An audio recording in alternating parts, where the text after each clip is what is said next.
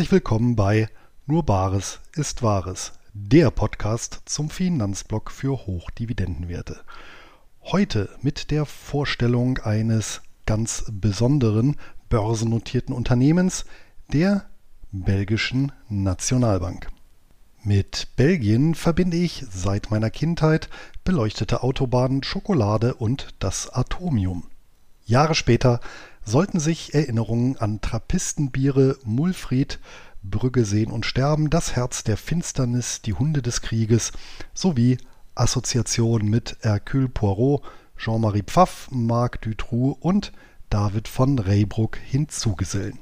Keine Frage, der kleine, aus drei Regionen und gleichzeitig drei Gemeinschaften bestehende, durch ein Königshaus lose zusammengeklammerte Bundesstaat mit traditionell hoher Staatsverschuldung und bisweilen ohne Regierung ist in vielerlei Hinsicht ein territoriales Unikum. Diesbezüglich konnten die wichtigsten Institutionen der Europäischen Union keinen symbolträchtigeren Sitz als Brüssel auserkiesen. Die Liste der Eigentümlichkeiten ist keinesfalls vollständig, umfasst jedoch auch eine Institution, welche die Vorzüge einer Zwangskundschaft sowie nie versiegende Liquidität in sich vereint und nicht zuletzt aus diesem Grund fast überall auf der Welt privaten Investoren vorenthalten bleibt, nämlich die belgische Nationalbank, flämisch Nationale Bank van Belgie, französisch Banque Nationale de Belgique.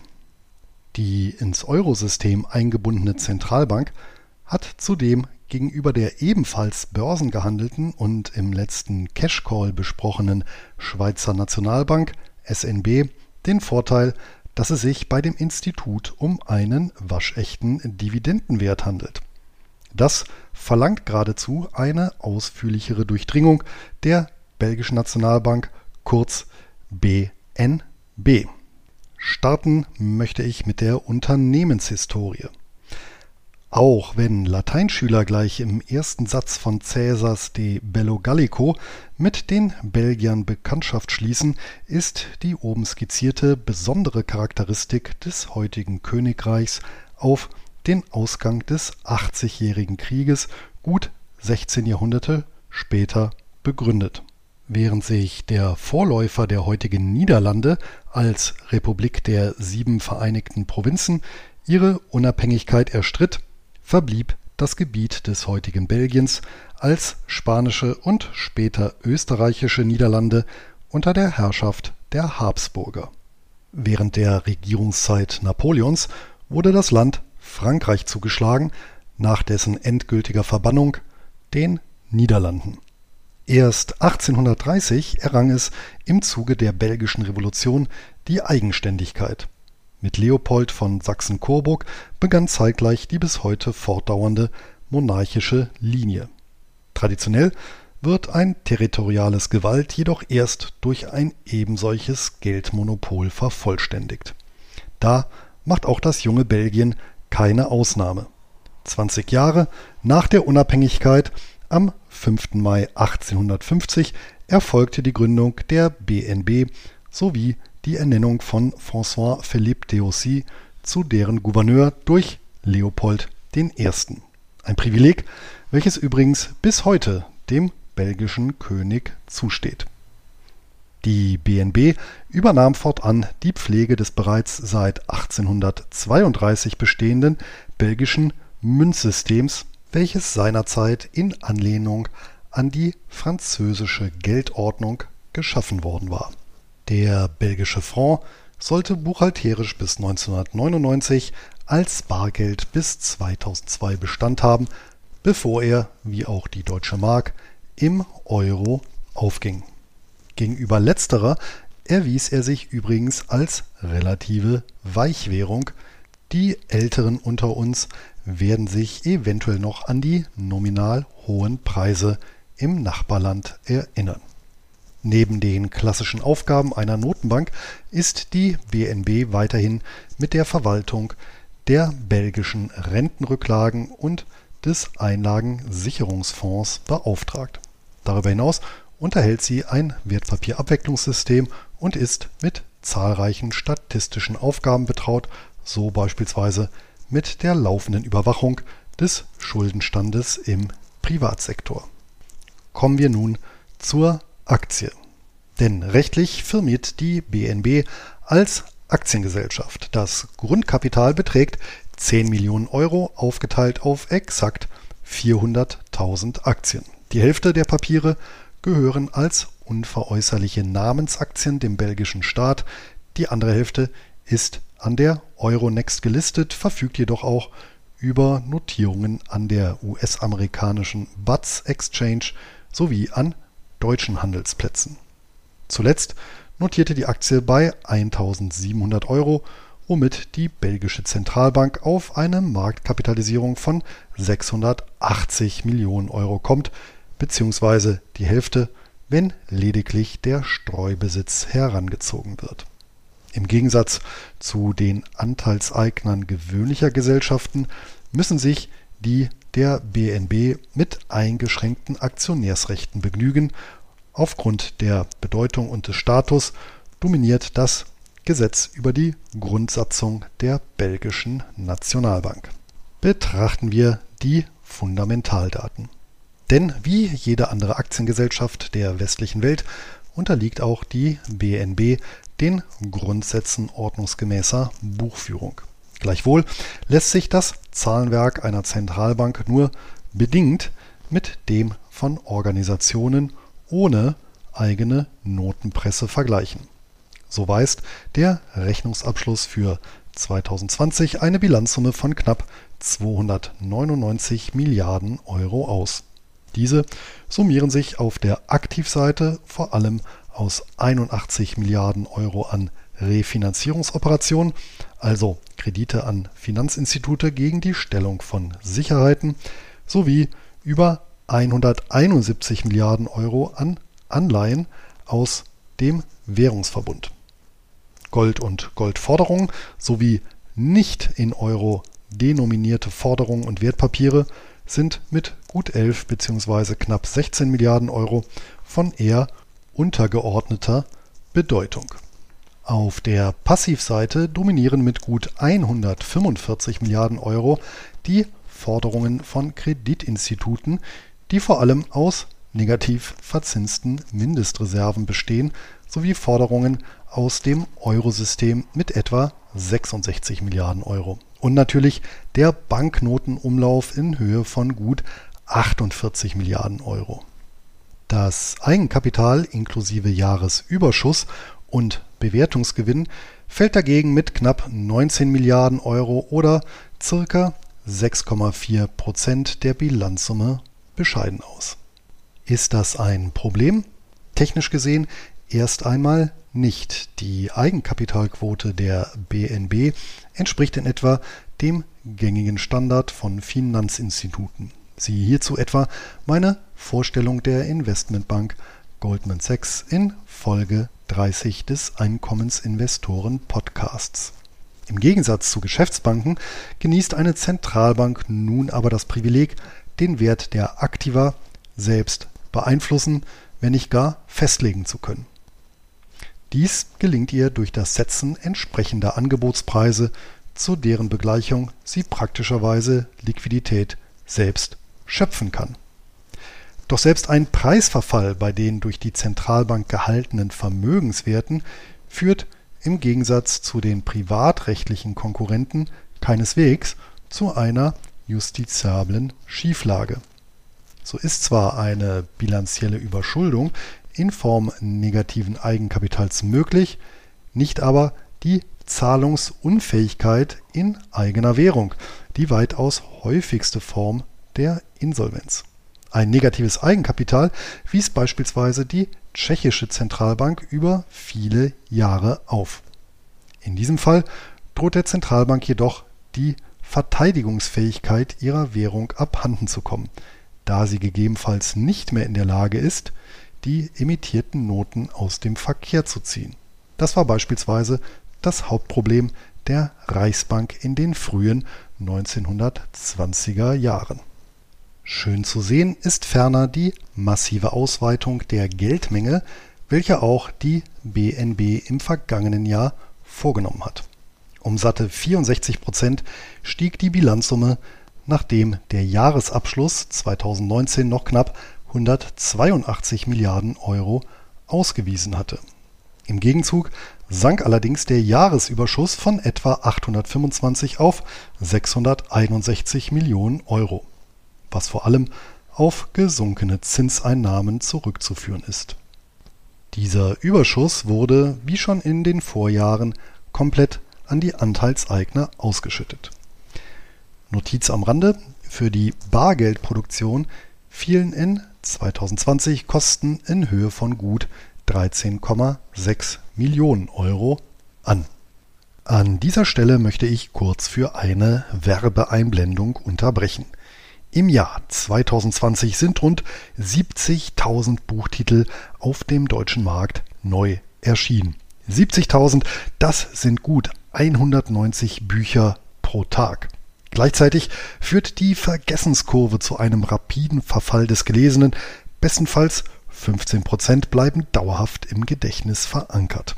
Eine Möglichkeit, der beiden Herausforderungen Herr zu werden, ist Blinkist. Blinkist ist eine Wissens-App, die das Wichtigste aus den besten Sachbüchern und Podcasts auf Deutsch und Englisch zum Lesen und Anhören auf dein Smartphone bringt. In nur 15 Minuten pro Titel entdeckst du mit der App neue Perspektiven, erhältst spannendes Wissen oder steigst sogar tiefer in ein Thema ein. Zum Beispiel die Welt der Wissenschaft, Geschichte oder auch Finanzen.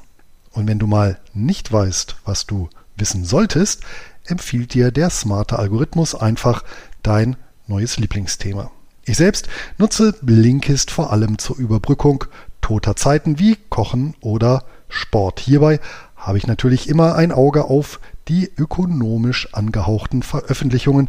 Zuletzt habe ich beispielsweise das Märchen vom reichen Land von Daniel Stelter Revue passieren lassen.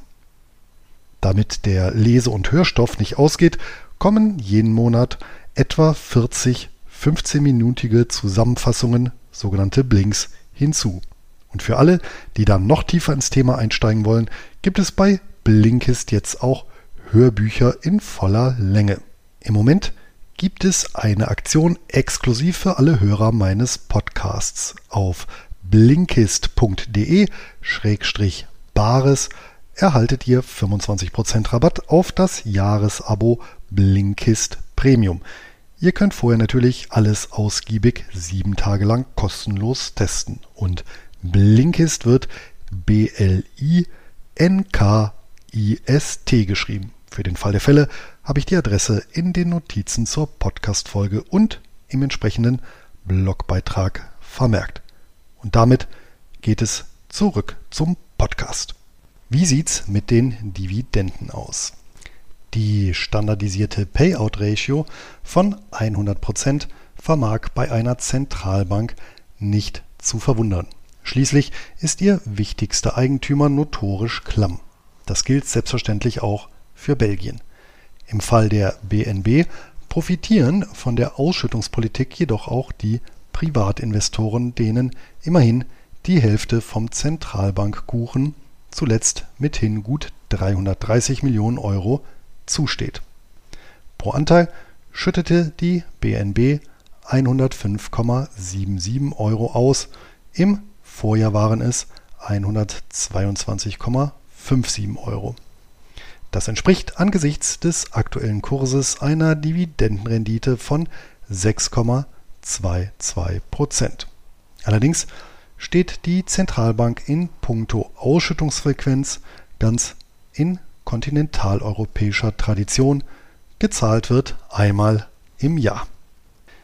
Wie verlief die Kursentwicklung? Zentralbanken verdienen ebenso wie Geschäftsbanken vor allem an der Zinsmarge. Vor diesem Hintergrund kann es kaum verwundern, dass mit dem Schwinden derselben ab der Eskalation der Eurokrise im Jahr 2010 der Jahresüberschuss der BNB kontinuierlich gefallen ist. Das spiegelt sich nicht nur in der Dividenden, sondern auch der Kursentwicklung der Aktie wider. Tatsächlich erklomm der Preis je Anteil im März 2010 mit 4.090 Euro den historischen Spitzenwert, bevor er dann parallel zu den erodierenden Gewinnen bröckelte. Aktuell notiert die Aktie der BNB exakt auf dem Niveau von vor 20 Jahren. Die Parallelität von Jahresüberschuss, Dividenden und Kurs belegt sehr schön das originäre Kaufmotiv für dieses Papier. Dieses gründet letztendlich in der Hebung des Geldschöpfungsgewinns der sogenannten Seniorage und speist sich damit einzig und allein aus dem Einkommensmotiv. Kommen wir zu den Handelskonditionen. Für europäische Anleger bietet sich ein Handel der BNB-Aktien an der Euronext oder aber einen der zahlreichen deutschen Börsenplätze an. In diesem Fall ist der Titel bei allen gängigen in- und ausländischen Brokern verfügbar. Mindestens 9,90 Euro Provision werden dafür beispielsweise bei der Comdirect fällig. Zwischen 2 und 4 Euro kostet ein Auftrag über CapTrader bzw. Linksbroker. Neobroker, in diesem Fall Trade Republic, haben die Aktie hingegen nicht im Programm. Eine Order über die US-amerikanische BATS dürfte sich in den meisten Fällen nicht lohnen, zumal das jenseits des Atlantiks gehandelte Volumen deutlich niedriger ausfällt als an den europäischen Handelsplätzen. Wie sieht's mit der Besteuerung des Titels aus? Ein Wermutstropfen für hierzulande veranlagte Investoren ist die belgische Quellensteuer, von der nicht nur AB InBev Aktionäre ein Lied singen können dürften. Egal ob die größte Brauereigruppe der Welt oder die eigene Zentralbank auf Dividenden, erhebt Belgien eine Quellensteuer in Höhe von 30 Prozent. Anrechenbar sind nach dem Doppelbesteuerungsabkommen zwischen dem Nachbarland und Deutschland jedoch lediglich 15 Prozent. Kleines Trostpflaster, die einbehaltene Differenz in Höhe von 15 Prozent der Bruttodividende können sich heimische Anleger vergleichsweise schnell und unkompliziert über einen Online-Antrag erstatten lassen. Die entsprechenden Formulare sind auf Flämisch, Französisch und Deutsch erhältlich, den drei Amtssprachen des Landes. Eine Anleitung hierzu gibt es auf der Seite der Comdirect Community. Wie steht's um die Chancen und Risiken einer Investition? Eine Beteiligung an der BNB ist zweifellos eine Nischeninvestition. Letztlich erwirbt ein Anleger damit einen anteilsmäßigen Anspruch auf den Cashflow der Zentralbank, der dank Geldmonopol über einen nicht zu steigernden Burggraben verfügt. Zudem kann die Gesellschaft wie zuvor kurz skizziert als insolvenzsicher eingestuft werden als Hausbank und damit faktischer Finanzierer des belgischen Staates genießt sie einen gewissen Bestandsschutz. Zudem kann getrost davon ausgegangen werden, dass der Hauptkunde auch weiterhin an der Zahlungshistorie ein gewisses Interesse hat. Ein weiterer Charme besteht in dem Schutz vor monetären Verwerfungen, namentlich einer steigenden Inflation wie auch einer Währungsreform, die das Papier bietet. Im ersten Fall dürfte der Cashflow über eine wieder anziehende Zinsmarge steigen, im zweiten Fall in der neuen Währung zufließen. Zumindest sofern die Eigentümerstruktur intakt bleibt. Wohl und Wehe einer Investition in die BNB hängt, wie dargelegt, eng mit der Fähigkeit der Zentralbank zusammen, Cash zu generieren. Das war in den letzten Jahren zunehmend schwieriger und auch für die nähere Zukunft ist keine Wende zu erwarten. Schließlich wären sonst zahlreiche Staatshaushalte der Eurozone nicht finanzierbar. Genau dieser Umstand spiegelt sich allerdings auch im aktuell niedrigen Kursniveau wider.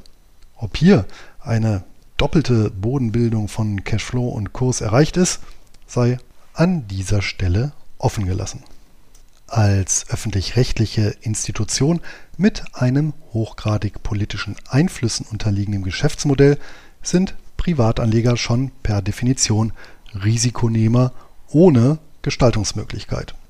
Auch wenn die Organisationsform eine gewisse historische Tradition hat, sind Änderungen nicht auszuschließen. Gerade in Krisenzeiten bleibt es fraglich, ob Privatanleger ungeschoren davonkommen.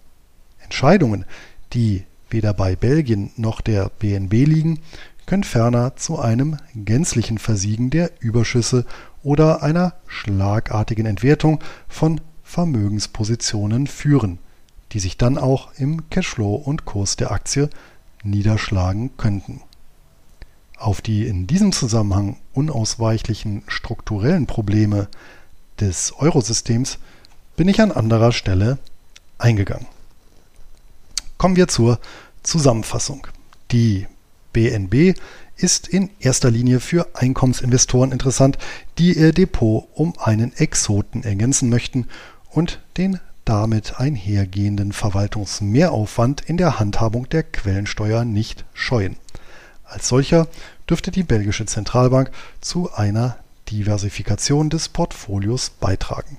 Je nach Größe der Position sollten die Ausschüttungen einen jährlichen Wochenendausflug nach Brügge gegenfinanzieren können, einschließlich Mulfried und Trappistenbier. Abschließend noch die Stammdaten. Die Aktie der BNB ist an der Euronext im heimatlichen Brüssel über das gleichlautende Kürzel handelbar. An deutschen Börsen ist sie unter der Kennung BKB zu finden. Die International Securities Identification Number ISIN lautet BE 000 300 8019. Die Wertpapierkennnummer WKN 850398. Empfohlen wird der Handel aufgrund der regelmäßig höchsten Liquidität an der Euronext. Thank you.